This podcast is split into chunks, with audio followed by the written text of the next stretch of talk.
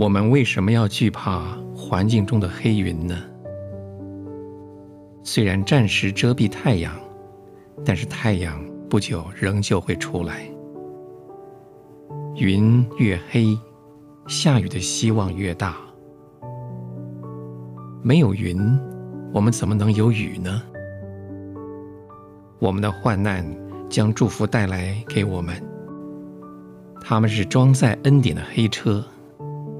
看呐，黑云不久就要变成细雨了。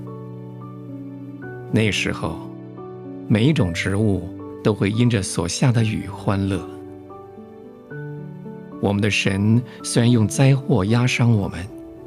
却要用怜悯医治我们。他的货车虽然发出铃铃的粗声，上面所装载的却是满意的恩泽。他的帐开着芬芳的花卉和甘甜的果实。